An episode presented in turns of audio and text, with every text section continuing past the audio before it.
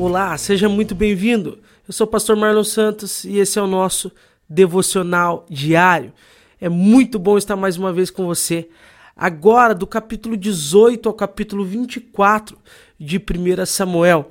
Muita coisa extraordinária que Deus tem para falar conosco aqui. Se você já é de casa, já sabe o que fazer. Se você está chegando agora, baixa aí o nosso plano de leitura na descrição desse episódio e acompanhe a leitura da Bíblia toda conosco até o final do ano.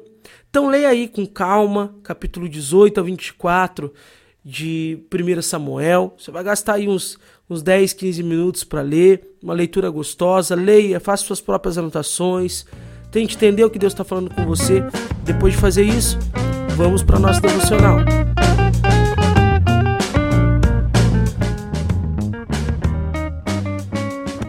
Basicamente, capítulo 18 ao 24 de 1 Samuel, ele vai trabalhar a inveja de Saul, medo de Saul de perder o reinado agora, e ele perseguindo Davi, né? Então, capítulo 18, nós vemos o povo cantando sobre Davi e Saul tem inveja, Saul fica com medo de, de perder o trono para Davi. Só que é interessante que é Saul quem coloca Davi numa posição de comando. Né? Então aqui a gente já percebe que quando Deus quer fazer alguma coisa, ele usa até aquele que nos persegue, né? Então é, o próprio Saul colocou Davi numa posição de comando sem saber que estava preparando quem ia substituir ele. Né? No capítulo 19, então Saul ele, ele lança a flecha sobre a flecha não a, o, o, dardo né a lança sobre Davi. Ele lança uma lança né sobre Davi tenta matá-lo né mas não consegue. Capítulo 20 nós vemos a amizade com Jonatas uma amizade verdadeira uma amizade sincera. Você vê o peso de uma amizade mesmo né um laço de amor envolvido nessa amizade. No capítulo 21, nós vemos Davi fugindo e aí Meleque, que é o sacerdote, ajuda ele. Aí Meleque, que é o sacerdote, ali dá o pão, o pão sagrado para Davi comer e Davi come. Né? Você vê ali aí Meleque, então o sacerdote, ajudando Davi, entregando ali espada e etc para Davi. É, isso é interessante a gente prestar atenção, porque depois né, a Emelec vai morrer por causa disso. Capítulo 22, então, é um capítulo muito interessante. É onde Davi ele reúne algumas pessoas na caverna de Adulão. E olha que interessante. É, a Bíblia diz que naquele lugar começaram a chegar pessoas aflitas, endividadas e descontentes, né? E acabou e Davi acabou se tornando o líder de cerca de 400 homens que eram esses homens aflitos, endividados e descontentes. Né? Então, um exército de improváveis, um exército de pessoas que ninguém davam nada.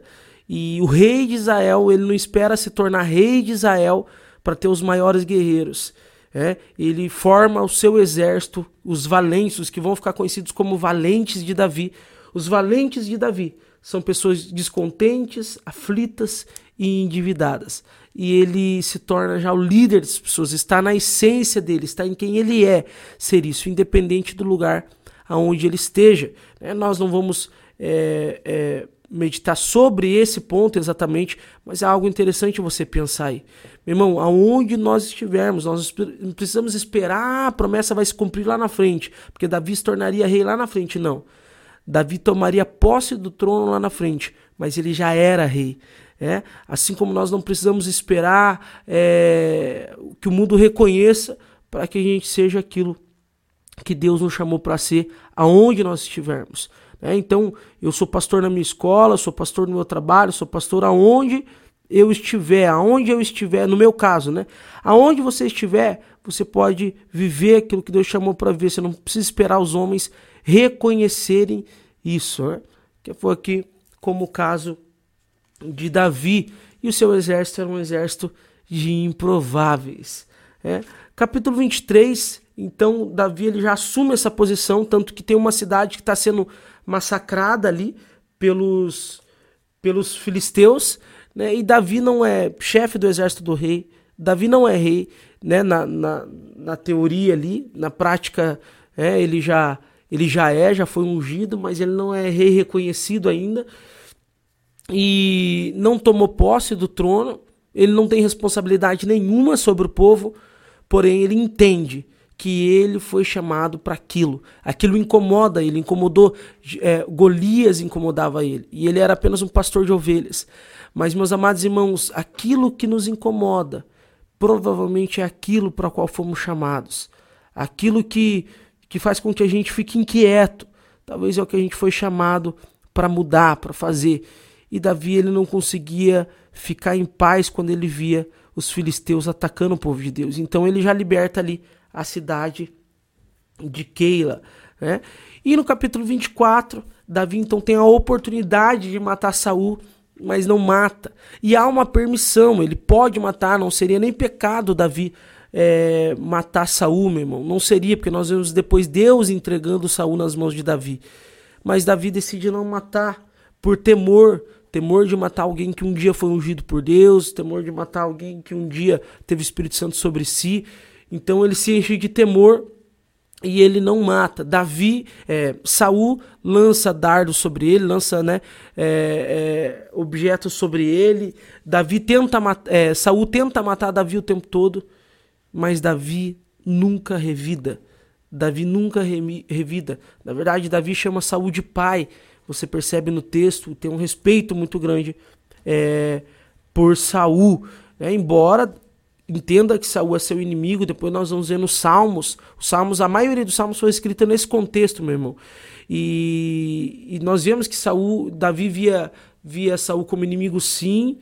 Davi, inclusive, Davi fala aqui nesse episódio, né, que quem seja destruir Saul seja o próprio Deus que dá que, que retribua o que Saul está fazendo, mas ele não fará com as próprias mãos.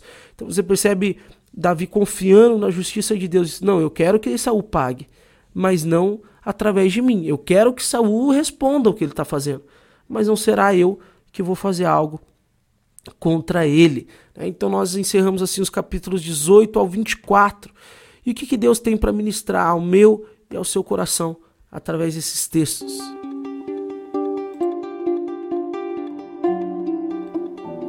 Em primeiro lugar, meu irmão, não seja inseguro. A insegurança, ela nos faz enxergar coisas aonde não tem. Quando, por exemplo, Saul está inseguro, é, você percebe no versículo 8, por exemplo, do capítulo 22, que ele diz que Davi está tentando matar ele, está querendo matar ele, então ele começa a enxergar coisa onde não tem, meu irmão. Saul ele enxerga o inimigo onde há um amigo, há alguém fiel. Davi era fiel a ele, alguém que amava, mas ele fez de um amigo, de alguém fiel a ele, ele fez um inimigo por ser inseguro. Ele era inseguro de que Davi tomasse o lugar dele, ele era inseguro de que Davi o traísse, ele era inseguro de que Davi o matasse. Mas Davi nunca tentou fazer nada disso. Né? Então ele podia ter alguém do lado dele, ele podia ter um, um comandante bem visto do lado dele, mas não. Ele tinha medo de perder o prestígio, ele tinha medo de Davi ser mais honrado do que ele. Meu irmão, o teu lugar, o que é teu, ninguém tira.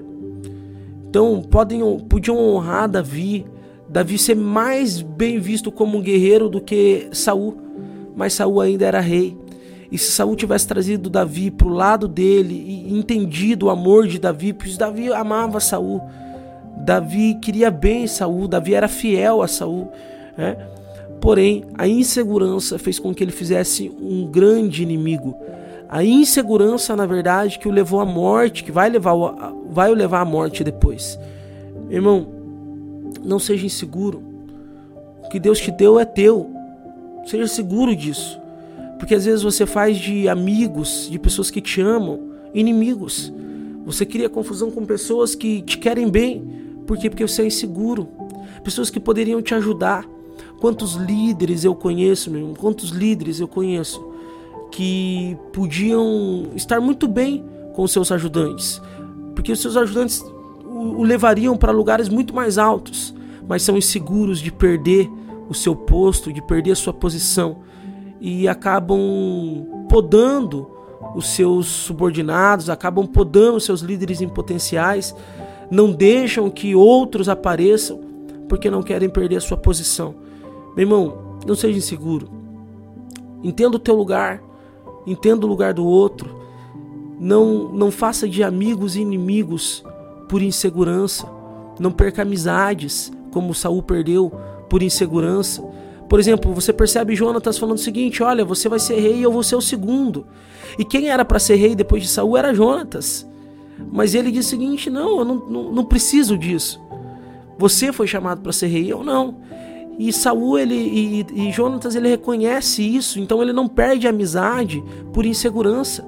Jonatas é seguro de quem ele é. Então ele não perde uma amizade por causa da insegurança. Então, meu irmão, não perca amizades por conta da insegurança.